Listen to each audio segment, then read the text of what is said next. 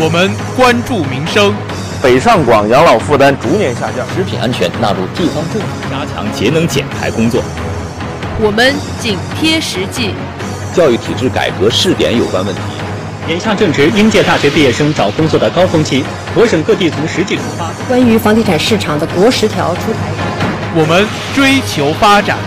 国家提出了节能减排的，在行政体制等重点领域和关键环节加大。实现中国梦，必须走中国特色。这里是新闻浏览。亲爱的老师们、同学们，欢迎走进本期的新闻浏览。我是于静浩，我是郭淑妍。在本期新闻浏览中，您将听到。中国计划今年发射嫦娥四号。五 G 将走向商用，企业摩拳擦掌。美国就印度出口补贴项目向世贸组织提起诉讼。不丹等四国有望脱离最不发达国家名单。首先，请您收听国内部分。中国计划今年发射嫦娥四号。科技日报三月十三日电，我国计划今年实施嫦娥四号探月任务。探测器将实现人类首次在月球表面软着陆，开展原位和巡视检测。全国政协委员、中国科学院国家空间科学中心研究员吴继表示，他们将在嫦娥四号任务的中继星上搭载两颗小卫星，做射电干涉实验，探测宇宙黑暗时代。嫦娥四号任务将分两次发射。我国计划将在上半年先往地月拉格朗日二点发射一颗中继卫星。中继卫星是实施嫦娥四号任务的前提，关系到整个任务的成败。这是中国探月工程又一次踏上征程，将书写人类探索月球的新篇章。五 G 将走向商用，企业摩拳擦掌。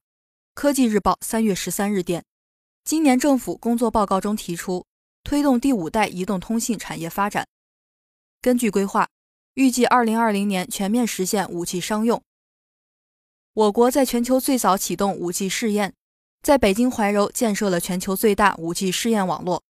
目前，我国提交 5G 国际标准文稿占全球百分之三十二，牵头标准化项目占比达百分之四十。无论是推进速度还是质量，在全球范围内均属较高水平。两会期间，全国人大代表、中科院宁波材料所所长黄正仁等代表联名提交了。关于加快 5G 商用进程、助力网络强国建设的建议。西部大开发战略进入深化阶段。经济参考报三月十四日电，随着西部地区经济的崛起，我国西部大开发战略将进入深化阶段。今年我国将继续加大西部开放力度，制定西部大开发新的指导意见，推进延边重点开发开放试验区和贵州、宁夏内陆开放经济试验区建设。专家表示。西部地区目前经济保持了强劲增长的势头，新旧经济动能转换加速，成为一大亮点。未来的重点是要抓住“一带一路”倡议等机遇，通过加大基础设施建设力度和强化管理水平等措施，进一步扩大开放水平。今年十七个省份将启动新高考改革。澎湃新闻三月十六日电，三月十六日，在十三届全国人大一次会议新闻中心举办的记者会上。教育部部长陈宝生回答记者提问。陈宝生认为，高考招生制度改革是一个牵一发动全身的改革，在教育综合改革中居于龙头地位。针对2018年将要开启高考改革的十七个省，陈宝生表示，目前正在进行评估。教育部的基本态度是实事求是，不凑数，条件达到了就批准，启动条件达不到，创造条件达到了再上。时间服从质量，确保考试招生制度改革取得成功。内蒙古完成对二十八个单位党组织巡视进驻。央视网三月十七日电，据中央纪委监察部网站消息，经内蒙古自治区党委批准，十届自治区党委第三轮巡视对内蒙古大学等十八所高校、自治区教育厅等六个厅局进行常规巡视，对内蒙古河套灌区管理总局等三家单位进行机动式巡视。对自治区财政厅及有关盟市、祁县财政局党组开展上下联动巡视巡查。对自治区财政厅及有关盟市、其县财政局党组开展上下联动巡视巡查。日前，十个巡视组完成对二十八个单位党组织的巡查进驻工作。本轮巡视全面展开。根据安排，巡视时间从进驻起到五月三十一日。巡视组设专门值班电话、邮政信箱、电子邮箱等。全国人大代表建议建立全流域省区协同保护三江源机制。央广网三月十七日电，三江源对全流域生态安全和可持续发展至关重要。正在北京出席十三届全国人大一次会议的青海省全国人大代表扎西多杰·白加扎西毕生中建议，建立长江、黄河、澜沧江流域省份协同保护三江源生态环境共建共享机制。建议中说，长江、黄河、澜沧江流域。涉及我国二十一个省区市，涵盖了全国三分之二以上的人口和产值。而从全流域看，整体性保护不足，生态系统破碎化，生态系统服务功能呈退化趋势，生态环境是制约流域发展的短板。举流域之力，从源头开始加大生态系统保护，提升生态系统质量和稳定性，已刻不容缓。以上是国内部分新闻，稍后请您收听国际部分。闭上双眼，跟随我们的声音，超越视野，感知远方的世界。二十分钟的时间，一周的新闻热点，尽在新闻浏览。以下是国际部分。美国就印度出口补贴项目向世贸组织提起诉讼。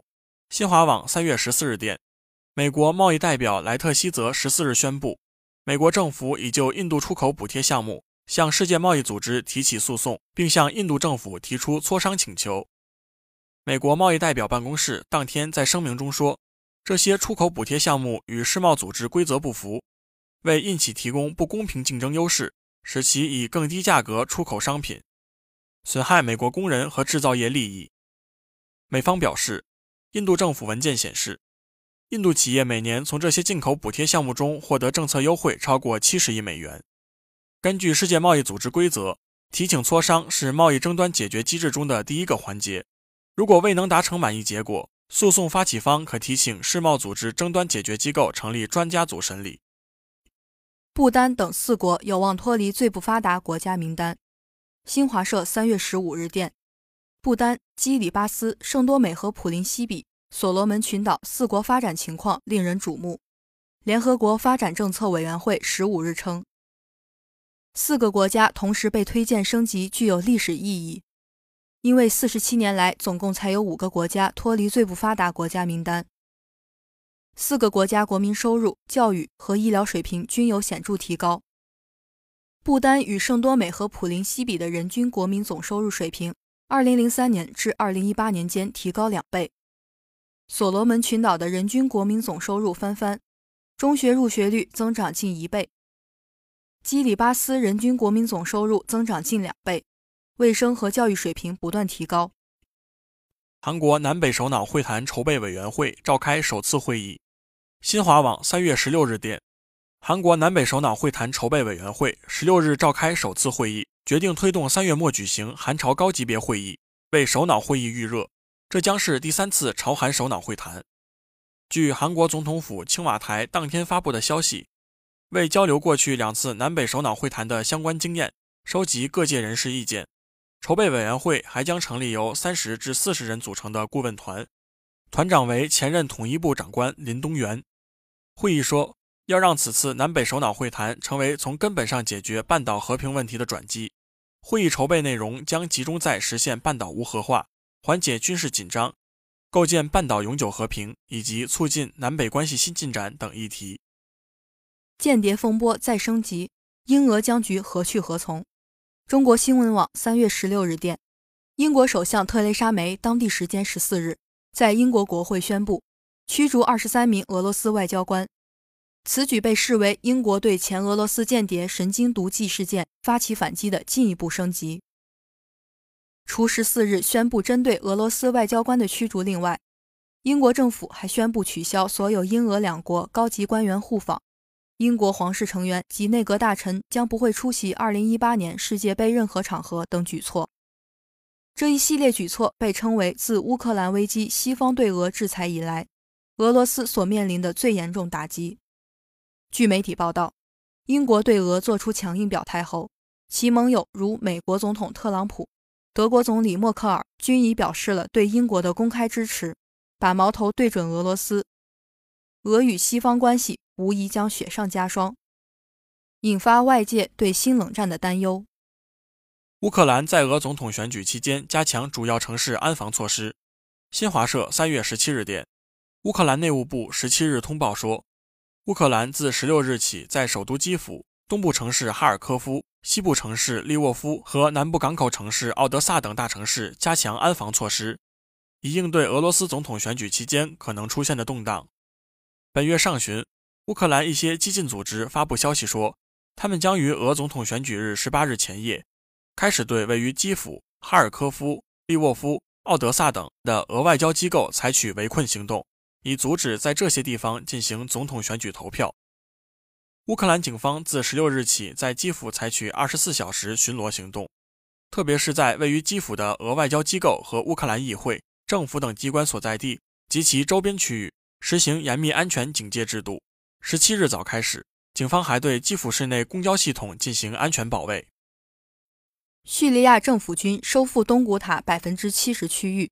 央视网三月十七日电，叙利亚政府军十六号宣布，已从反政府武装手中收复了首都大马士革东郊东古塔地区百分之七十的区域。叙利亚政府军发言人当天表示，十六号。叙政府军军事行动取得重要进展，在东古塔地区已收复数十个村镇和农场，重创武装分子及其装备。东古塔地区是反政府武装在大马士革郊区的重要据点，当地除了沙姆自由人组织、拉赫曼军团等反政府武装外，还有与基地组织有关联的极端组织征服阵线等。近期。叙政府军和反政府武装在东古塔地区冲突升级。随着军事行动持续推进，目前政府军已将东古塔反政府武装数个据点分割包围。也许你不能眼观六路，但在这里，你可以耳听八方。也许。你无法沟通世界，那么我们为你传递世界的声音。每周一下午，我们相约新闻浏览。以下是一组简讯：北京晨报三月十六日电，中消协公布消费维权案例，赠品致人身伤害应赔偿。澎湃新闻三月十六日电。首艘国产航母脚手架已拆完，试航在即，建成仅用两年。南方都市报三月十七日电，关于国务院机构改革方案的决定获表决通过。新华社三月十六日电，菲律宾通知联合国正式退出国际刑事法院。中国新闻网三月十六日电，南非宣布干旱，进入国家灾难状态，并引发用水危机。人民网三月十六日电。第七届亚太经合教育部长会议将于弗拉迪沃斯托克举办。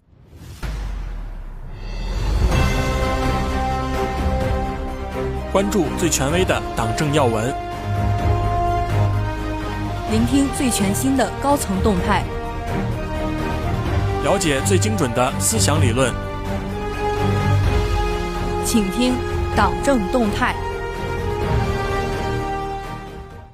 截至二零一八年三月十八日上午，习近平全票当选为国家主席、中央军委主席，王岐山当选为中华人民共和国副主席，李克强当选为中华人民共和国国务院总理，汪洋当选全国政协十三届委员会主席，栗战书当选为十三届全国人大常委会委员长，周强当选为最高人民法院院长，张军当选为最高人民检察院检察长。二零一八年三月十七日、十八日上午，十三届全国人大一次会议宪法宣誓仪式举行。这是宪法宣誓制度实行以来首次在全国人民代表大会上举行的宪法宣誓活动。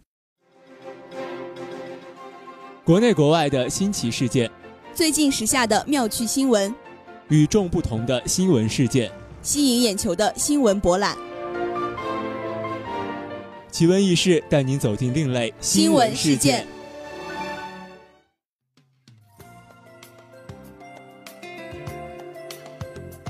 湖北小伙误入传销窝点，因饭量过大遭强制遣返。失踪两个多月的湖北青年小吴终于回到家里。而说起他失踪的这件事情，朋友们开玩笑说，他能回到家里都是托傻笨的福。原来，身高将近一百八十厘米，体重将近两百斤的小吴，虽然块头大，但为人单纯，加上赋闲在家没有收入，致富心切，所以一不小心就被一个同乡骗到广州，成为某传销窝点的一员。待在这个窝点里，小吴先是接受了各种关于迅速致富的理论洗脑。然后在负责人的监督下开始发展下线，可是生性木讷的小吴就一个多月没能成功拉到一个下线，没有任何业绩也就罢了，偏偏小吴又是个食欲好、饭量惊人的小伙子，这让传销窝点的小头目很是火大。人笨也就算了，还这么能吃，这样的人不能留。他们一商量，将小吴痛打了一顿，赶出了窝点。美国男子沉迷中国网络小说半年。竟然成功戒除毒瘾。美国小伙卡扎德失恋了，他心情苦闷，整日窝在家里，用毒品自我麻醉。卡扎德喜欢读漫画，他被朋友推荐了被美国网友翻译成英文的中国玄幻小说《盘龙》，自诩阅历丰富。卡扎德随意点开小说链接，结果彻底陷进去了。一整天，他不吃不喝，一连读了五六部，相当于中文一百多万字。一部小说。译者每天甚至每周才能更新几千字的内容，根本无法满足卡扎德的胃口。卡扎德很快找到办法，他多方寻觅，找到了三个翻译网站，同时追更十五部中国网络小说，就像美国大妈追肥皂剧。半年后，因为沉迷中国网络小说，卡扎德彻底戒掉了可卡因。卡扎德称，过去他回家后只想着吸毒。现在他回家后，满脑子想的都是中国小说，他们像毒品一样让人上瘾，但至少不会伤害身体。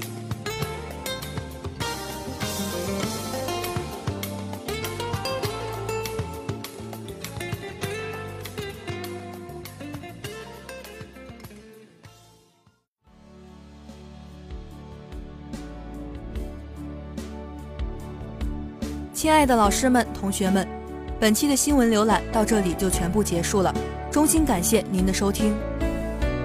更多资讯敬请关注江苏大学广播台新浪微博，您也可以关注我们的 QQ、微信公众账号 UGSGBT 查询相关信息，或者下载蜻蜓 FM 同步在线收听我们的节目。